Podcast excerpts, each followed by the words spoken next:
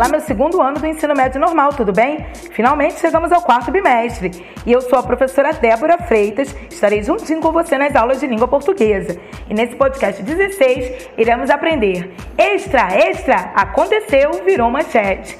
Isso mesmo, iremos aprender sobre algumas características dos textos jornalísticos. Bora aprender? O gênero jornalístico abrange alguns tipos de textos, como o editorial, o artigo de opinião, a crônica, a carta do leitor, a notícia, a reportagem. Mas neste podcast iremos focar mais nas diferenças que há entre a notícia e a reportagem. Bora aprender? A notícia é um texto breve e se detém aos fatos. A reportagem é um texto de investigação que vai mais a fundo, vai além dos fatos. A notícia e a reportagem são dois gêneros jornalísticos com características e objetivos distintos, mas ambos, no entanto, podem ser referidos pelo termo matéria.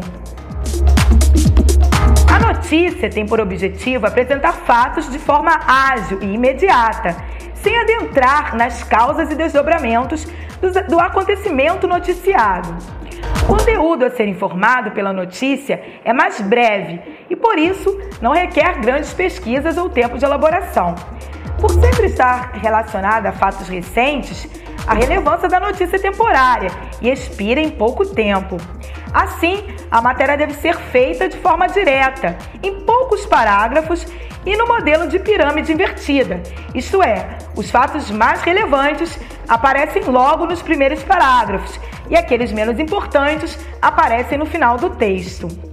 Nas notícias, o lead, que aliás é uma palavra emprestada do inglês, que no caso é um empréstimo linguístico, deverá responder às seguintes perguntas: o que, quem, quando, onde, como e por quê. E trata-se do primeiro parágrafo. Então, o lead é o primeiro parágrafo e trata-se de um resumo de todo o texto. Além dos fatos principais, a notícia suporta apenas declarações breves que confirmem a veracidade das informações. Assim, qualquer interpretação ou juízo de valor deverá ficar por conta do leitor. Então, deve ser um, um texto mais enxuto, imparcial, neutro, sem as opiniões do jornalista.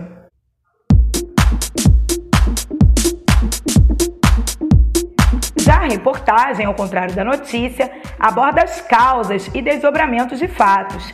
Assim, a matéria será obrigatoriamente mais longa e detalhada, e o repórter não deve ter pressa em responder todas as perguntas do leitor. Em reportagens, o repórter tem a liberdade e espaço para apresentar mais documentos e declarações para fundamentar sua matéria, além de ter o poder de expressar a sua opinião sem deturpar os fatos. A estrutura da reportagem, em geral, possui seguinte, os seguintes elementos: um título ou manchete, que também ocorre na notícia a manchete, em geral, aparece em letras garrafais, bem grandonas, para justamente chamar a atenção, despertar o interesse do público leitor. E deve ser formulada de uma maneira concisa, de uma maneira curta, justamente para continuar chamando a atenção do público. O subtítulo, também chamado de olho da reportagem, é o título secundário do texto. E ele é facultativo, pode ser utilizado ou não pelo jornalista.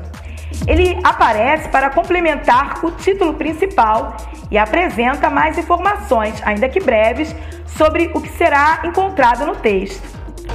Já o lead é o primeiro parágrafo do texto, no qual são apresentadas as principais informações da matéria, fornecendo um panorama aos receptores.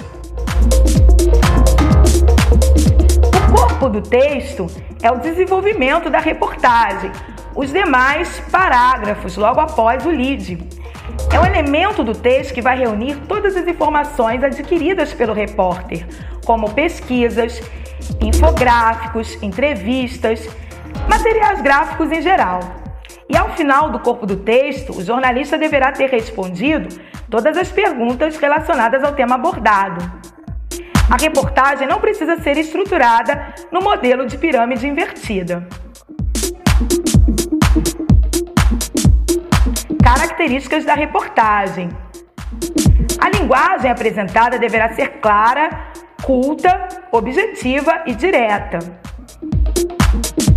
O texto deverá ser predominantemente informativo. Este é o principal objetivo de uma reportagem, mas pode apresentar juízos de valor durante o decorrer da reportagem.